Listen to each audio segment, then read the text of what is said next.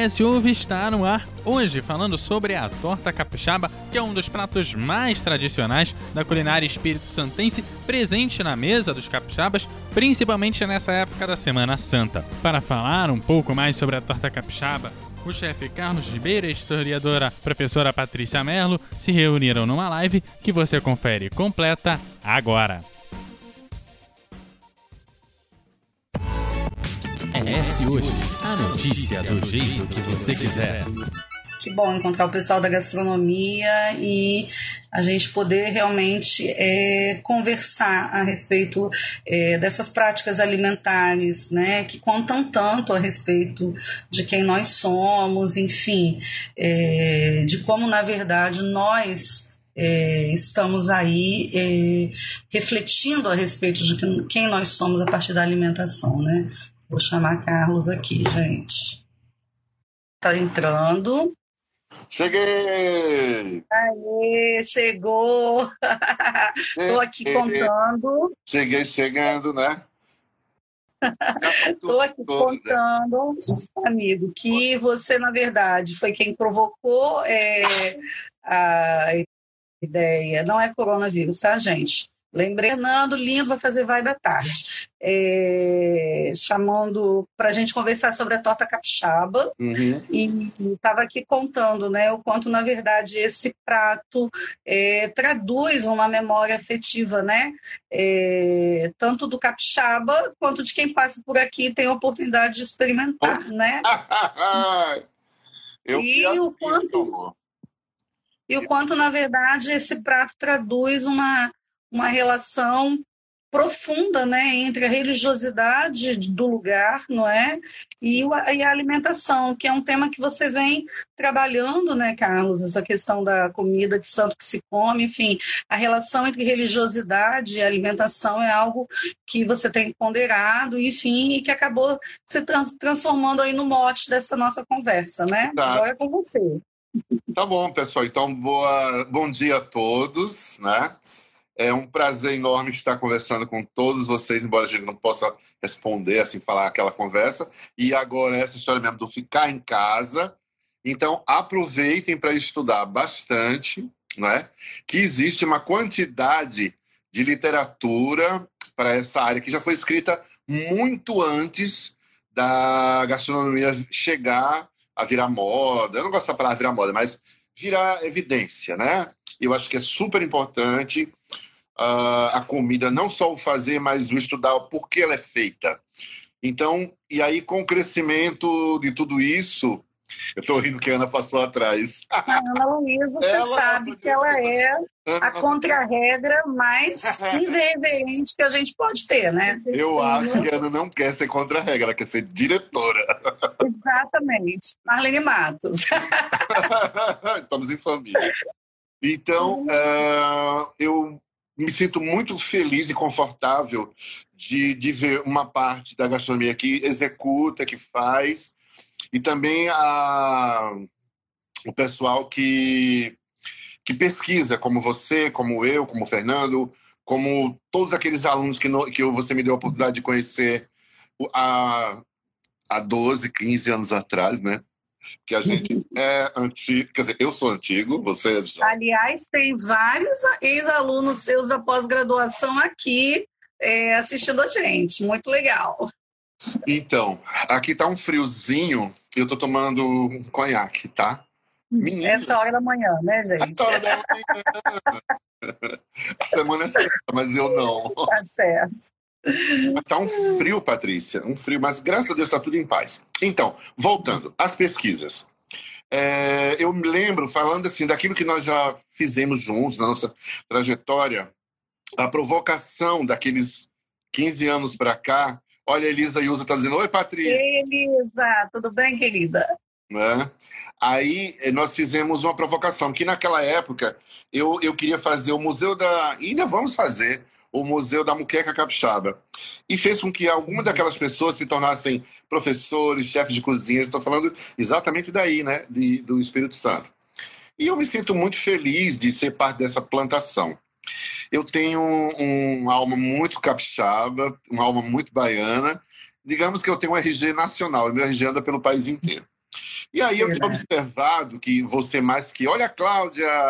Uhum. Amor. A gente está com a Joana, olha, a gente está com a Joana, que está lá em Portugal assistindo a gente. Oi, Joana. É, enfim, o destaque foi nosso professor lá no Novo Milênio, queridíssimo, Olivia, enfim. É, Karina lá em Afonso Cláudio, nosso pessoal está conectando todo mundo. Maravilha.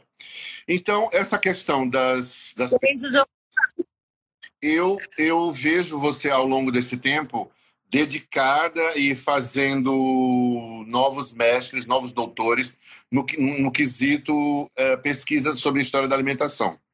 Muitas pessoas é, têm ampliado isso, tem enriquecido muito, porque eu lembro que no início, há uns 20 e poucos anos atrás, e era real, os alunos falavam assim, ah, mas não tem literatura, só literatura traduzida.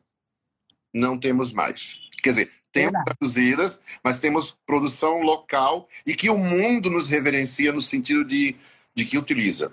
E a minha, minha alegria nos últimos dois, três anos é que fazia tempo, né, que faz tempo que eu não oriento diretamente TCC, mas agora, meu amor, eu virei velho, eu sou eu sou citado nos TCCs. Meu amor, você é referência. Você agora virou nota de rodapé, referência bibliográfica. Tá tudo valendo. Agora não, já tem tempo. Mas agora, como é um pouco moderno, eu, eu assim, quando eu vejo meu nome tá no Instagram, assim, marcado. Aí eu vou olhar, os alunos de Manaus estão fazendo comida de santo que se come, os alunos do Espírito uhum. Santo, da Paraíba. Eu fico tão rico com isso. É como se entrasse um dinheiro na minha conta, né?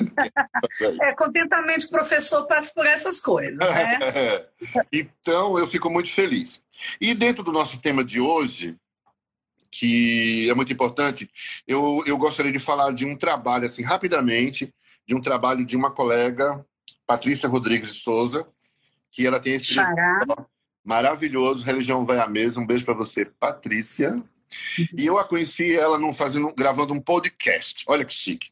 E eu fiquei passado, porque ela fala de uma série de, de todas as religiões, que era justamente o que eu estava pensando, e até já comentamos juntos, né? De que a, a Igreja Adventista, do qual você tem formação religiosa, é, você viu todas, não as restrições, mas todos os cuidados e ensinamentos que a religião faz através do alimento. Da Igreja dos Mormons, do catolicismo, do candomblé, não é? E do budismo, as religiões que elas acabam indo do judaísmo, que essa semana também é para eles, né? O Pessa é muito importante. E aí essas essas essas situações elas existem. E isso me traz assim uma certeza e um, e um conforto de que estamos certos.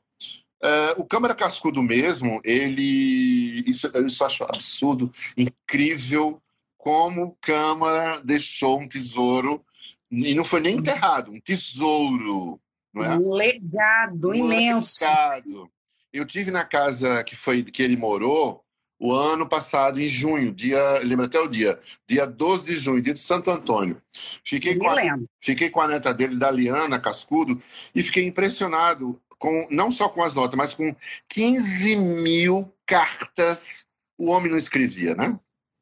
Ele uhum. pensava de documentos, uma, um acervo infinito que eles nunca conseguem terminar. Eu falei assim, meu amigo, nem quando elas são premiadas. Dá conta disso. Dá conta disso. Então, temos a riqueza e o nosso desafio hoje, com a religião vai à mesa e com as tradições, é que, a partir desse nosso, nossa conversa, as pessoas elas também têm o interesse de contar suas histórias. Boa uhum. parte das. Depois você faz um comentário sobre isso. De, boa parte das religiões, elas são. O conhecimento chega através da oralidade. No candomblé, é muito comum. E o professor Wilson Caetano, que é o meu babalorixá, né, e é o nosso querido amigo que eu ensino, espero que ele esteja... Ele fez uma live maravilhosa, inclusive, tá, recentemente. Né? Nossa, incrível. Um luxo, né? Um luxo. O homem é fogo. Bom, Verdade. E aí, é, para que as pessoas se sintam estimuladas a contarem suas histórias. Né? E eu vejo, além de tudo isso, nesse movimento de, de nós guardarmos esse, esse tempo de, de quarentena em, e dentro da quaresma, né? Foi assim. pois é, foi quaresma dobrada. Quaresma dobrada. E eu me lembro de, de. A minha mãe, Dona Valquíria Almeida Ribeiro, era uma mulher extremamente católica. E eu dizia que ela era mais católica que o Papa na época, que era o Papa Paulo VI, uma coisa assim. E ela chegou assim a ficar brava, uma vez que teve um problema de cólera nos, nos pescados. Estou falando de 25, 25 anos atrás ou mais. E aí a mãe falou assim: olha, ninguém. Ah, não, a gente vai comer peixe, querendo o Papa ou não. Eu digo, mas mamãe, o Papa disse, o Papa disse, mas quem manda aqui sou eu. Então, uma tá certo. E a gente comeu peixe contaminado ou não, estou aqui vivo contando a história. E manhã tinha 10, era dessas católicas. E uma das coisas que eu quero comentar para você falar das tradições que envolvem a comida, no Nordeste é muito comum a gente fazer, existe uma plantinha chamada bredo, que no uhum. Maranhão chama João Gomes, não sei como chama aí, que ela nasce muito é, perto da Semana Santa, ela brota. E não sei se por conta da abundância disso e do coco nas regiões litorâneas do Brasil, toda a dieta alimentar da Semana Santa no Nordeste, que eu, que, que eu, que eu vivi, né? É uhum. assim, feijão no coco batido, parecido com feijão, feijão batido de vocês, arroz de coco, é, bredo no coco e peixe no coco, lá não chama moqueca, chama peixada. Menina, uhum. isso é uma reza completa para azia, né? E aí, com bagaço, manhã que não era jogar nada fora, ia fazer uma cocadinha mole, preta ou branca, e fazia. Cocada tá sempre valendo, quero te dizer. Paralelo a isso, tinham as proibições, que não sei se eram bem proibições, mas tinha os rituais. Lá em casa, durante o mês de da Páscoa, os 40 dias, nenhuma, é, nenhuma sexta-feira se comia nada que não fosse peixe. Quarentena não quaresma, a gente está até trocando. Né? Manhã não comia nenhum dia da quaresma nada que não fosse peixe ou ovo. E a gente, os filhos, éramos obrigados a comer na sexta, querendo ou não. E eu lembro muito bem que eu perguntava, mamãe. A casa era dela, né? A casa era dela. mamãe, o que, que temos hoje? Ela come cala-te. Tá bom? Assim, Isso aí, casa dela. Come o matriarcado mandando. E aí, quando chegava no domingo de Ramos em diante, tinha alguns rigores na casa. Todos os santos, as imagens católicas, estavam de costas para a parede, cobertos com roxo, que é a cor do luto, né? E, e, quando chegava hoje, que era o dia da missa de lava-pés, a gente ia à missa do lava-pé, e a missa do fogo, era tanta missa que a gente ia, querendo ou não, ia, que a casa era dela. E os filhos também. E depois, e depois, os espelhos eram cobertos com tecido. Para ninguém se olhar, para justamente aí a questão de perder a beleza, etc e tal. E aí, na sexta, o negócio era mais pesado. Tinha, não tinha alegria, tinha assim, aquela comida com sentimento, sentimento dor, de pesar, né? E, e não se varria a casa. Porque a paixão de Cristo é isso, né? A paixão de Cristo ela é carregada de uma representação que é a representação do sofrimento. Né? Então, a ideia é que a pessoa se recolha, então, que ela se volte para a contemplação do sacrifício de, de, Jesus Cristo. Né? Então, é impressionante como a rotina doméstica também se alterava em função disso. Né? Exato. Né?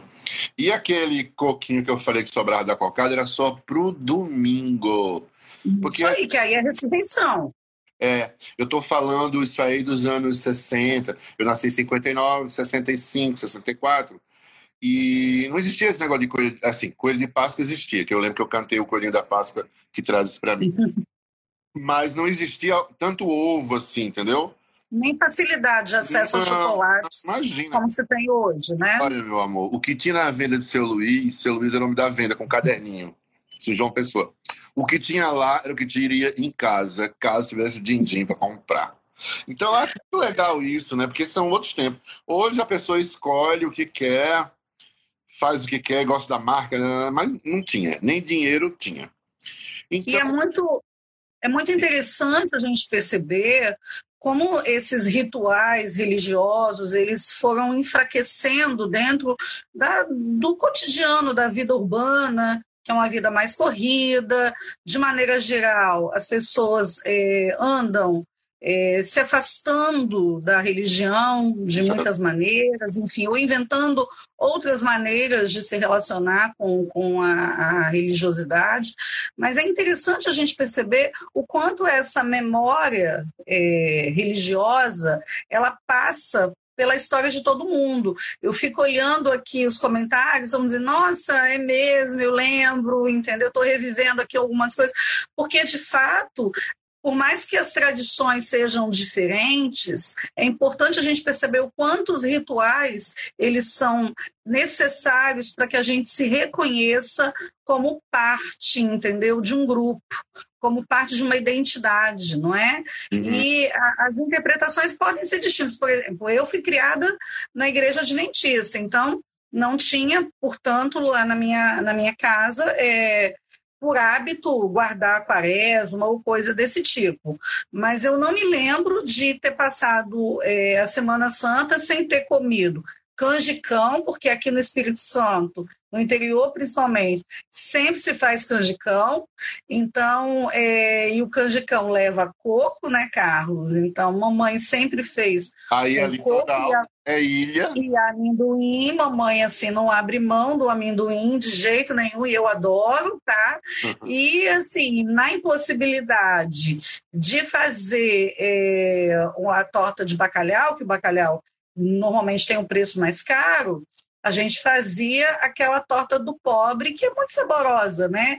Que é feita com repolho, é feita com é, sardinha ou com peixe salgado, enfim, assado com ovos, e que fica muito, muito gostosa também, né? Então, que veja como que, a, apesar da gente ser criado numa tradição protestante, como na verdade as coisas perpassam, né? Uma outra alternativa era fazer o peixe salgado com batata, que também remonta uma tradição portuguesa, porque isso tem muita, muita força no Espírito Santo, né? Sim. É, eu estava vendo os comentários assim das pessoas, tá todo mundo fazendo, dizendo que é, esse momento hoje foi bom para relembrar os rituais de família e que estão se perdendo. Então, a partir de agora, a gente não deixa eles serem perdidos. Eu acredito que na vida tudo tem uma justificativa, sabe? Eu tive uma formação religiosa muito boa e muito miscigenada. Eu passei por várias religiões é, da minha família, das quais eu busquei, e todas elas me trouxeram um significado muito grande para quem eu sou hoje, essa pessoa feliz. Eu só tive ontem um dia, que foi antes de ontem, que eu surtei tem que contar a verdade. Eu uhum. fiquei assim, cansado de não ter com quem falar, porque eu moro só, tô só. Então, é, eu não tinha com quem falar. Aí um amigo me convidou para o aniversário virtual e eu fui assim, não fui, não fui nem mal educado, eu fui histérico. Eu falei, olha, não tô com cabeça para isso, eu tô muito mal hoje, você me pegou num dia ruim. Quer dizer, ele falou, eu te entendo. Porque todo uhum. mundo sabe que eu sou aquela, essa pessoa, esse turbilhão de alegria. E sou.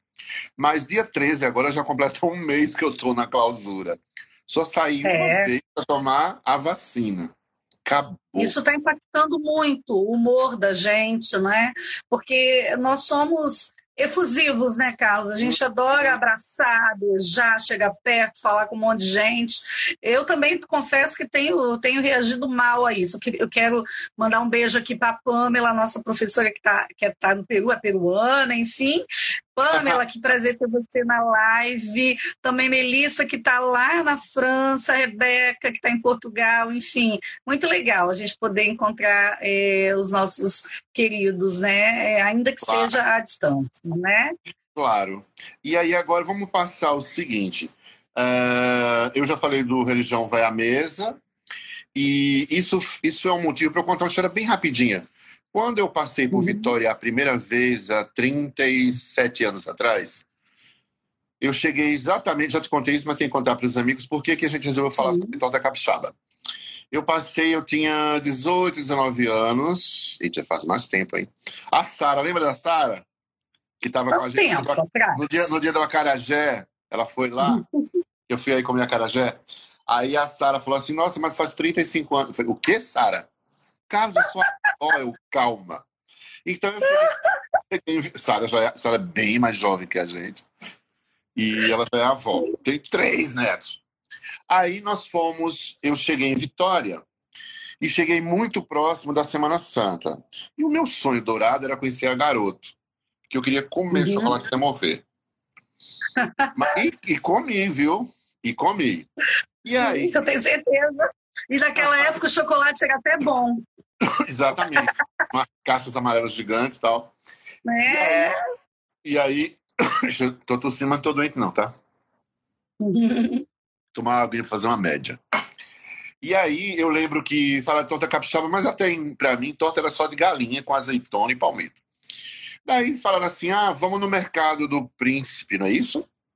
Isso. Quando eu cheguei na Vila Rubim. Na Vila Rubim. Na Ilha do Príncipe, na Vila Rubim. Quando eu cheguei lá no mercado, eu muito ignorante, eu vi aqueles rolos. Eu falei, mas que, que isso? Eu falei, mas é festa junina, juro, com a minha ignorância. Assim, pra ter tanta madeira, porque, gente, era uma história, não sei se ainda é assim, né? O palmito diminuiu do tamanho, mas era uma coisa que chamou a atenção. Eu falei, mas o que, que você faz com isso? Torta capixaba. Mas eu não imaginei, porque na minha cabeça, isso era 79. Na minha cabeça, eu tinha 19 anos. Na minha cabeça, isso era. É, palmito era só no vidrinho, com a tampinha, que nunca abre, você tem que jogar na água quente e tal. Aí eu não lembro quem me deu, mas eu lembro do rosto da pessoa. Ela morava ali perto da Mesbla, em Vitória. Sim, centro de Vitória. Hã? Centro de Vitória. Centro de Vitória, eu não lembro o nome dela agora. E ela me convidou para comer a torta capixaba na casa da mãe dela. Aí, como a gente fala, eu sou velho, né? Sou do tempo do Roberto Carlos, bicho. Eu me controlei Aqui não travou, não, Alci. Alci tá dizendo que travou. Alci... Não travou, não. Não, travou para ele. Ele era de. Alci é um professor doutor, pesquisador de tudo e ele adora as plantas punks. Conhecia. Ah, que ótimo. Gente. Olha, ela tá dizendo que eu tenho memória. Claro, filha. Mas ele tem, ele tem uma ótima memória. Por isso que eu tomo. Eu bebo não só água, bebo tudo. Tá certo. Aí comi o tal da torta capixaba e fiquei louco todo mundo que quisesse me agradar naquele período que eu estava lá era torta capixaba. uh, Passaram-se 35 anos, segundo a Sara, que é daí de Vitória, e eu comi na sua irmã. De novo, bicho. Eu só não morri porque não era para morrer. Eu comi. Olha, eram duas, duas tigelas daquela de barro capixaba, mas não era, era coisa para era coisa para 8, 10 pessoas comerem. Tava você, o Diego, o Diego de Oxóssi, que é meu editor, sua irmã, Luz. a Luz. Luza. Hã? É, Lu, a Luz. Luza. E Isso. só. E só eu. Só. A Aninha não come, porque a Aninha come pouco. E o isso dando a comer. Olha a Elisângela, né? É, ela tá aí, ó, a dona ela da torta. Fez a torta maravilhosa. Eu não levei para casa porque eu estava no hotel, ia estragar, mas comi lá. Enquanto eu não vi a segunda sendo aberta, eu não sosseguei o facho. E aí, com isso, nós estamos. Fal vamos falar agora sobre essa questão religiosa. E a Patrícia já me contou isso algumas vezes, mas a gente se conhece pelo menos há 15, a gente se conhece a outras vidas. Pronto, tá tudo certo. E eu gosto muito disso. E olha, alguém falou aqui dupla. Gente. É, Letícia, beijo, gatinha. A gente é uma dupla perigosa. A gente é um perigo, perigo vivo. E, e, eu sabia que essa live não ia ser diferente. Não ia. não tem jeito. Tem jeito. E então hoje a gente, a Patrícia vai contar um pouco de como isso surgiu das modificações da torta capixaba. E depois uhum. nós temos uma surpresa que todo mundo já sabe, que a Lili fez um passo a passo de duas muquecas. Oh, duas muquecas. Isso é influência capixaba, né? Tudo é deles. A muqueca é deles. É porque a muqueca é a prima irmã da torta, Carlos. Então estão ali, ó, coladinhas. Olha, eu vou fazer a torta capixaba, já, já, já me deu um consolo com palmito e meu palmito de vidro, tá? Sim, né? e, e o bacalhau, né? que eu tenho aqui, graças a Deus. É, então, na verdade, fazer... você vai fazer a torta que é a receita mais consumida no interior do Espírito Santo. E aí, aí eu já vou começar aqui. É, então, Patrícia, essa história conta, que eu acho. Conta pra gente aí. A, a live, eu não sou ansioso, mas estou ficando. A live nem acabou, já quero fazer outra. a gente combina. fundamental para a para um conhecimento. Sabe outra coisa também a gente pode, você pode dentro do seu conhecimento de pesquisadora, se em situações que a família não tenha condições financeiras mesmo de comprar, rola uma sardinha ou rola uma meia tira o bacalhau e vira vegana, porque tem gente que não come porque não gosta, porque tem alguns, uhum. alguns é, digamos assim... Restrições. Restri é, restrições e até mesmo porque opções, porque não quer mais comer carne e, e tal. Condições, sim. E aí, e condições. Então, depois você dá essa pincelada. Então, vamos uhum. lá, Patrícia. Tá. Torta capixaba tá. seu, porque existe. Bom, é, na verdade, Carlos, é, é, muito interessante a gente perceber como é, a torta capixaba, assim como a muqueca, elas traduzem muito a história do Espírito Santo. Porque o Espírito Santo é um estado que ficou é, ocupado apenas no interior até a, primeira, a segunda metade do século XIX. Uhum. Então, quando a gente fala é, dos pratos do litoral, a gente está falando dos pratos mais tradicionais da cozinha capixaba, tá? E a densidade demográfica do Espírito Santo sempre foi pequena. Então, a gente sempre teve uma população pequena. Né? E uhum. essa população, ela tem características que são características é, bem específicas. A gente tem aí uma presença indígena muito significativa, na composição de quem é o capixaba, não é?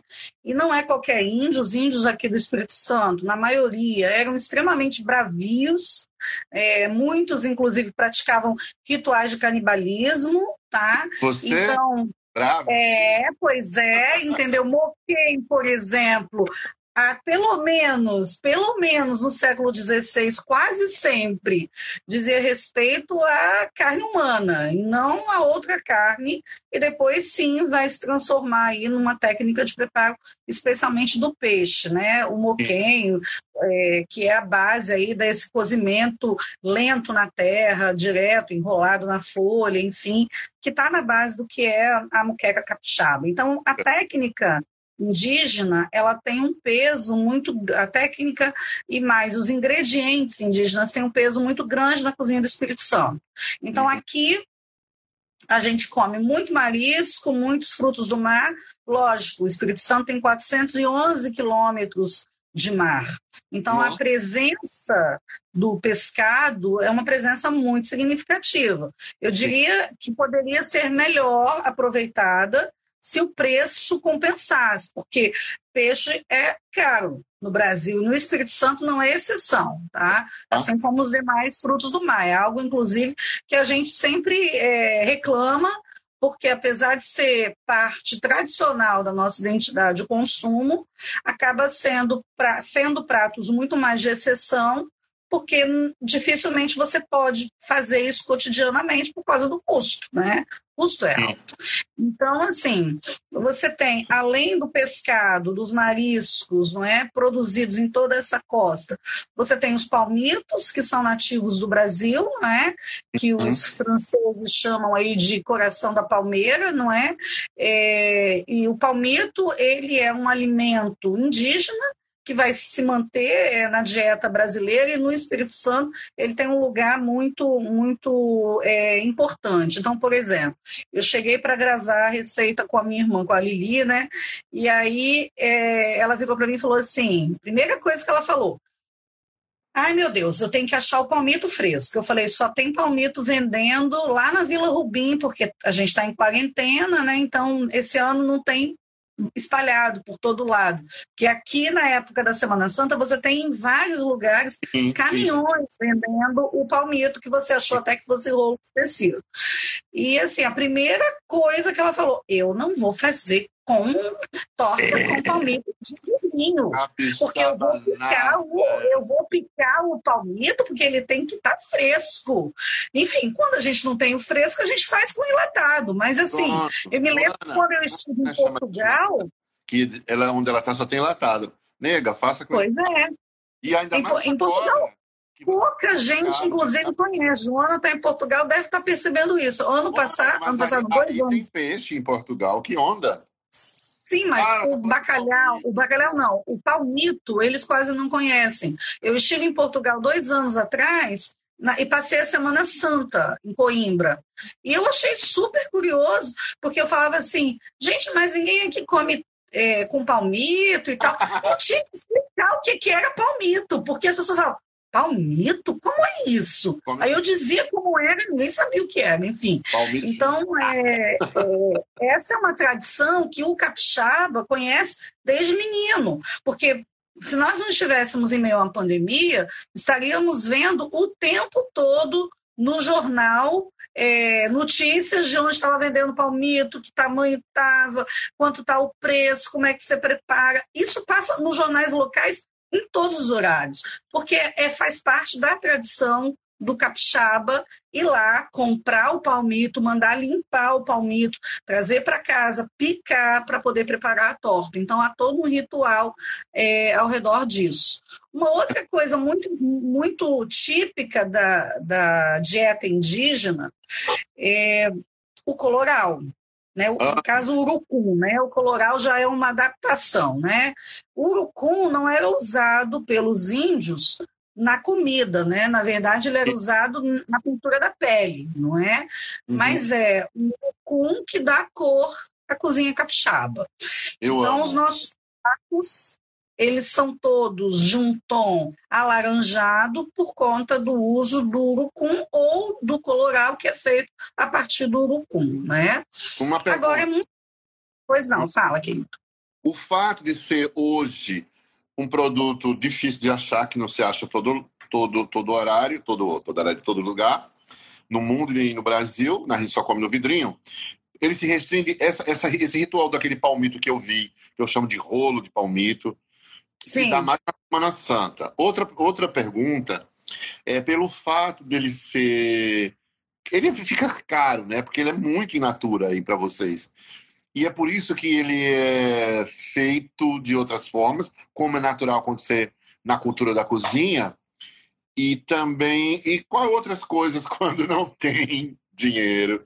O que é que substitui? Pois é. Então, o que acontece? Eu me lembro, por exemplo, quando eu era quando eu era criança, e às vezes a gente viajava para casa da família da minha mãe, que era no interior de Colatina, uhum. naquela época ainda tinha muito mais mata em Colatina do que tem hoje. Sim. Então era comum que o meu primo fosse com o filho na roça pegar um palmito, porque Ele você tem que derrubar a palmeira. Então você nesse caso você tem o palmito amargo e o palmito doce. O que normalmente a gente usa para fazer a torta é o palmito doce. É o pupunha, que a gente hoje compra em maior quantidade. Né? Hoje está proibido você retirar esse palmito da natureza, porque ele estava praticamente acabando por causa da, da colheita ilegal do produto, inclusive. Né? É, agora, uma alternativa ao palmito, que é muito utilizada por aqueles com menor condição financeira para bancar o palmito, é o, é o repolho. Eu, inclusive, ah, gosto muito ah, ah, da torta de repolho, entendeu? Ela dá um resultado parecido com a, o, o, palmito, tá? Então, assim, é uma outra alternativa. Você falou de coloral, de urucum, né? Eu lembrei que quem, manda, quem me fornece carinhosamente urucum original, porque vocês são muito bairristas, ah. é, ela manda para mim na caixinha. Pois é, Vanessa, nossa vi... querida, que acabou de virar vovó, inclusive. Olha, E ontem é, também, a Cláudia fez uma torta capixaba, eu achei incrível também. Porque eu tenho uhum. as ligações, minhas ligações do Espírito Santo. E eu botei essa camisa cor de rosa hoje em homenagem às cores da bandeira. Para homenagear. É, a azul e a rosa, mas tinha, podia vestir duas. Mas o que eu quero, é. eu quero dizer que eu fiquei muito feliz do, do repolho. Porque Sim. isso não é ferir a pergunta agora. Isso é ferir a cultura original da receita? Ou isso, na verdade, é aquela coisa que a gente sempre fala? É, é o que temos para hoje, né? Porque às vezes É preciso. Eu mesmo ontem dei uma receita que eu aprendi há uns 30 anos atrás com uma senhora que fazia marmita para mim, que ela já faleceu, em memória, tem uns 10 anos, mas todo ano eu dou a receita dela, que é a, o falso siri. Ela, ela uhum. faz um siri de repolho. E quem é louca, você vê como que é o negócio. É uma coisa simples, dona de casa, fazia marmita, quando marmita nem era moda. E quem é uhum. é louca por essa receita do face, que Dona Jacira não sabia falar falso. Ela falava face. Face. Ou porque ela falou fácil de fazer. Quem adora essa receita, vocês não vão acreditar, é a Cláudia Matarazzo. Ela é louca por esta receita. É. e ela fez Na verdade... Ela fez com o repolho roxo, ficou estranha a cor. Eu disse, Cláudia, por que. É, porque aí ela, ela, foge um pouco da estética que a gente está acostumado a ver. Mas é muito é. comum fazer a torta utilizando o repolho. Tá? No lugar então, assim, é uma coisa aguadinha, né, do doce. É, na verdade, é o seguinte, você usa o repolho e muitos substituem também a, o bacalhau, por causa do preço do bacalhau, por peixe salgado. Duas coisas, né? Tá? É, então, isso torna o preço é, do prato mais compatível com a mesa do, cidadão, do cidadão comum, tá? E os mas vegetarianos aí, agradecem, os veganos é não porque tem o ovo, né? Porque ontem... É, mas aí a alternativa é fazer com o palmito e coentro, Amo. o repolho, coentro, entendeu? Dá para fazer um mexidinho interessante, entendeu? Não sei como ovo. substituir o ovo, mas, é, enfim, em termos de sabor, daria uma, uma proximidade aí com, com o tempero do, da nossa torta, tá? tá? Agora, é interessante a gente perceber o seguinte, é, essa é uma tradição que não começou com a elite, na verdade é uma tradição Opa, que começou com os pescadores, entendeu? Com a, com a população, que é a população, principalmente da ilha de Vitória, que é o nosso núcleo populacional mais, mais importante ao longo da nossa história. Quer dizer, é uma ilha. É, essa gente vem de uma tradição portuguesa católica, é uma gente, portanto, que quer manter a tradição da quaresma, inclusive, mas que não tem condição de importar bacalhau. Né? A maioria das pessoas não tem condição de importar bacalhau. Então, eles vão se virando com aquilo que eles têm no lugar para manter a tradição católica. Né?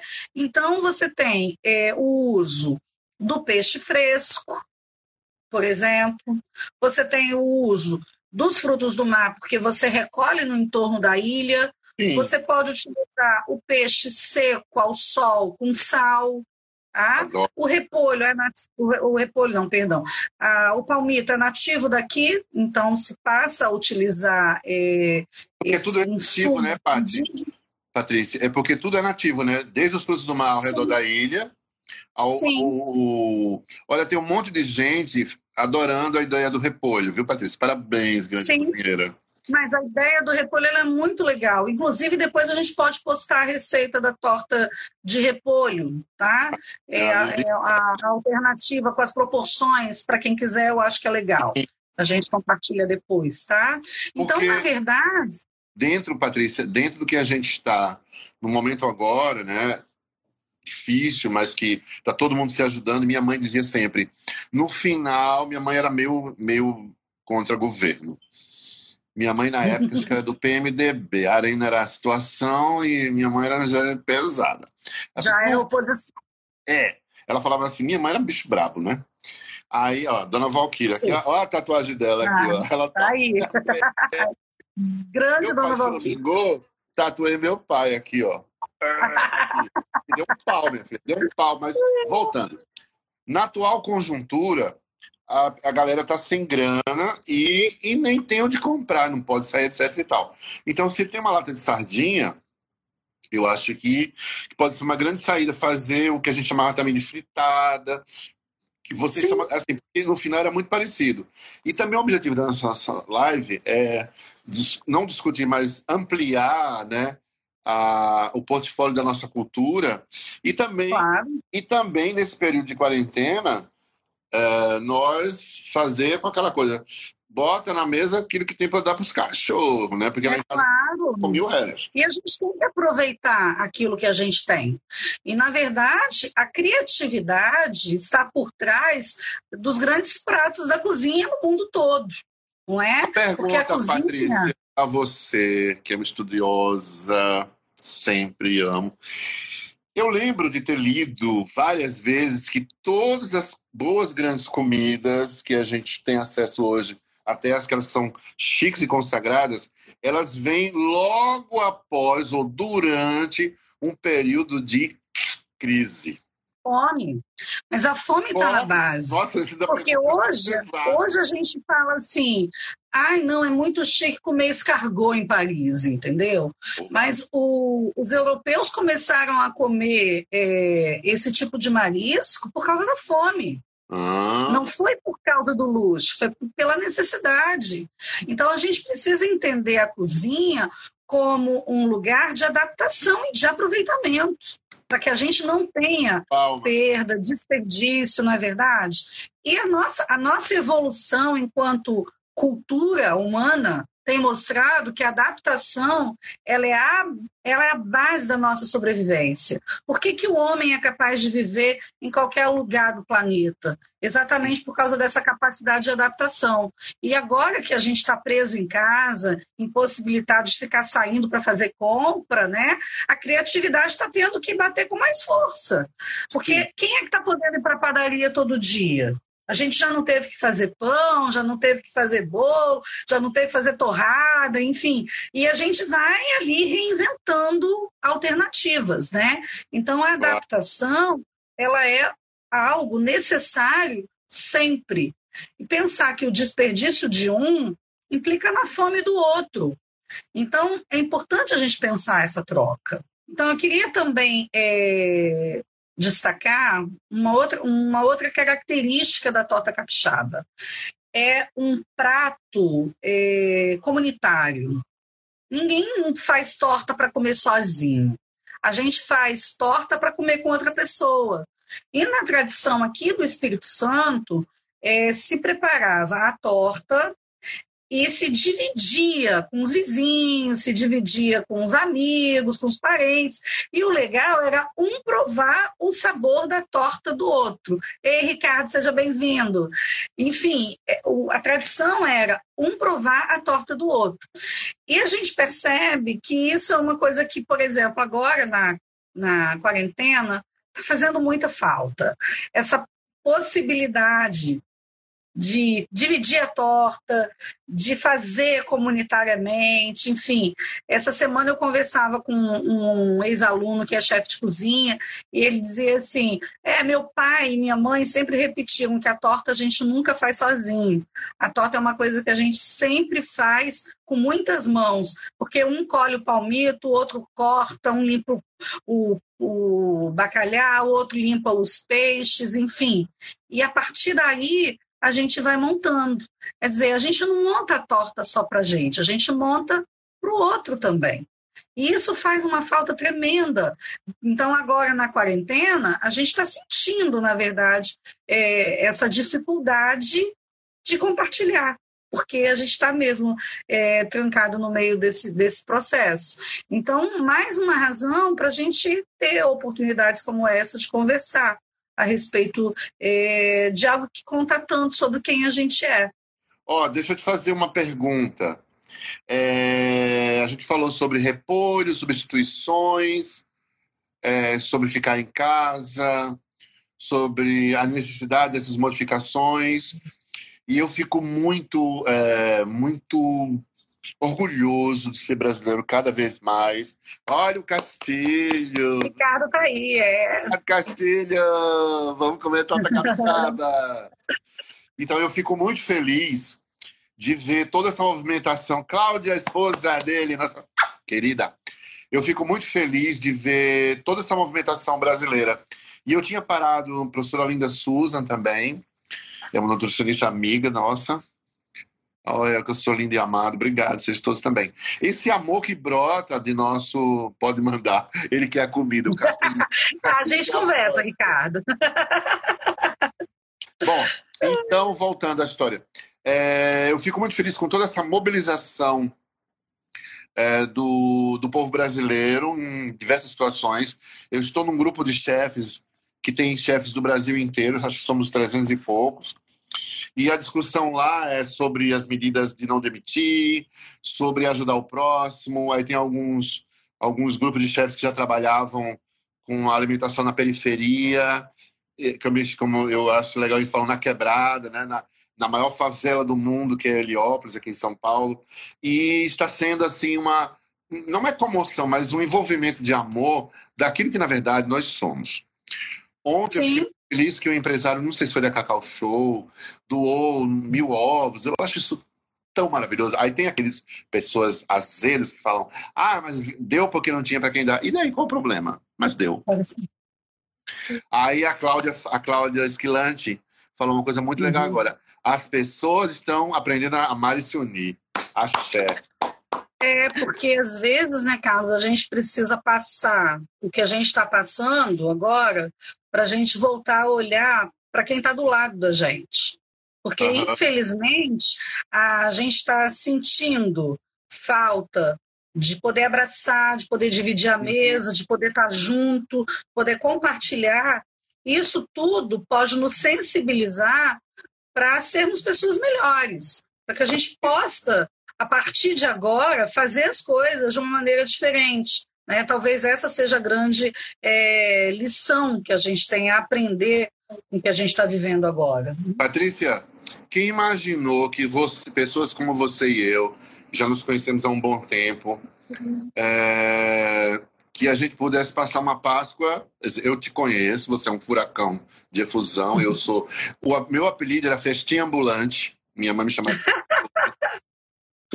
e eu vou passar uma Páscoa só em casa, mas não sozinho.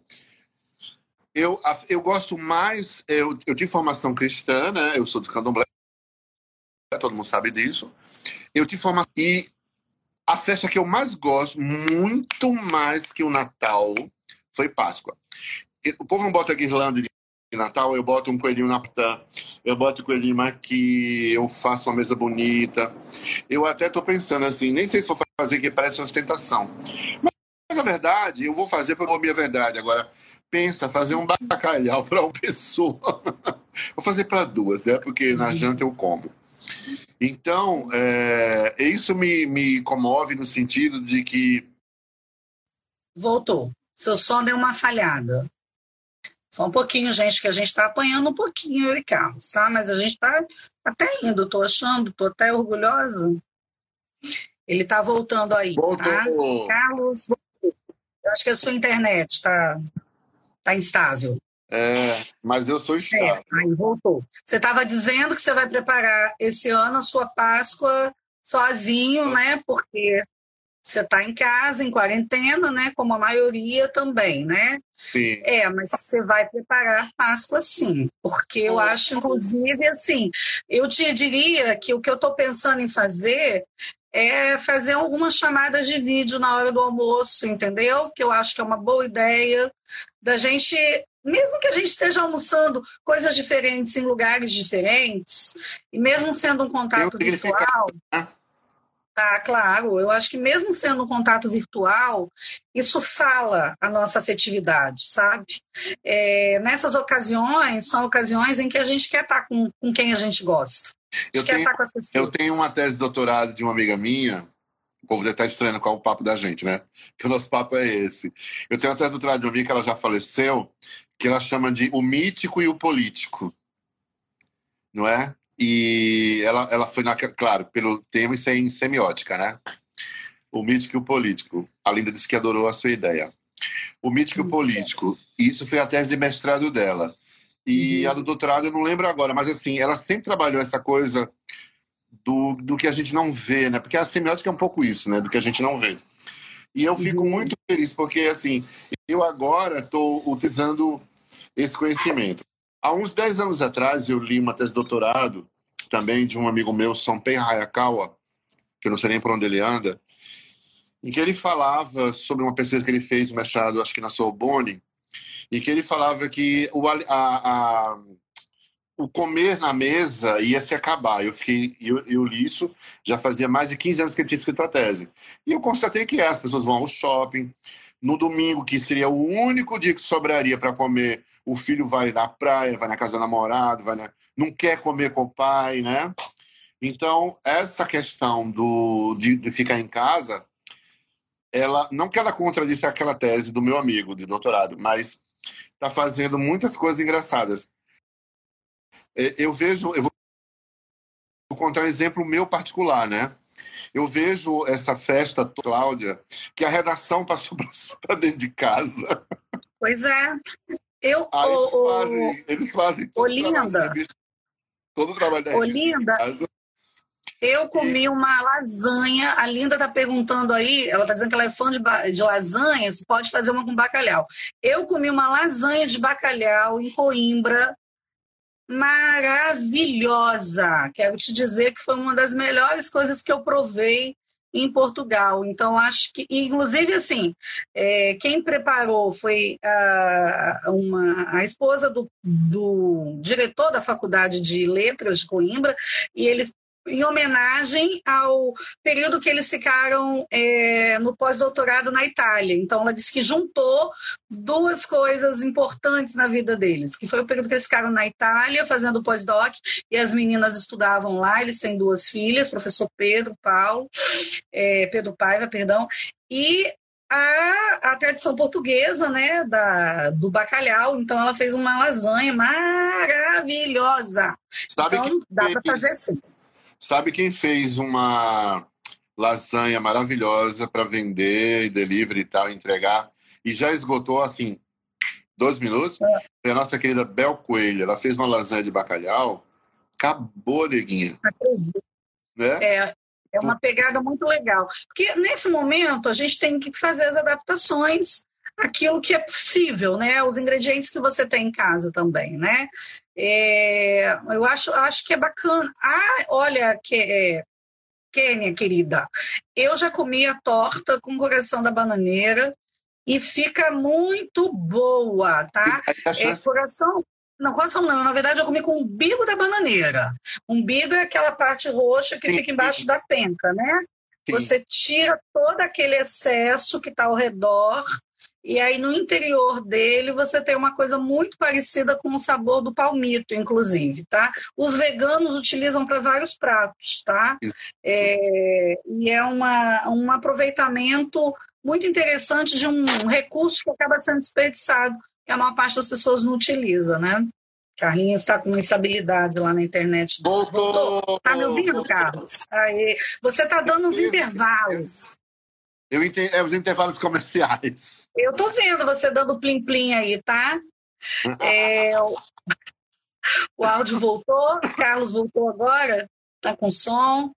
É, então, assim, eu queria, Carlos, é, grifar uma coisa é, importante, né?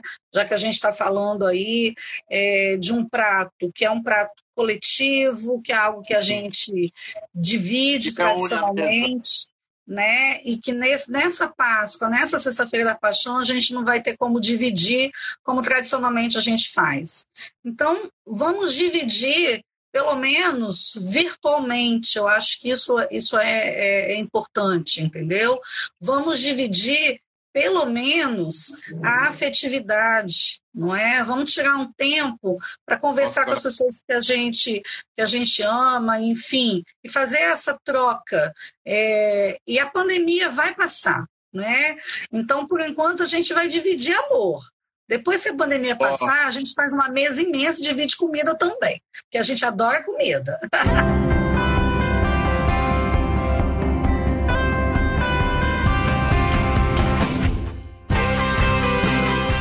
Você encontra o S Hoje nas redes sociais, arroba S Hoje no Twitter, Facebook e Instagram, no canal do YouTube e em shoje.com.br.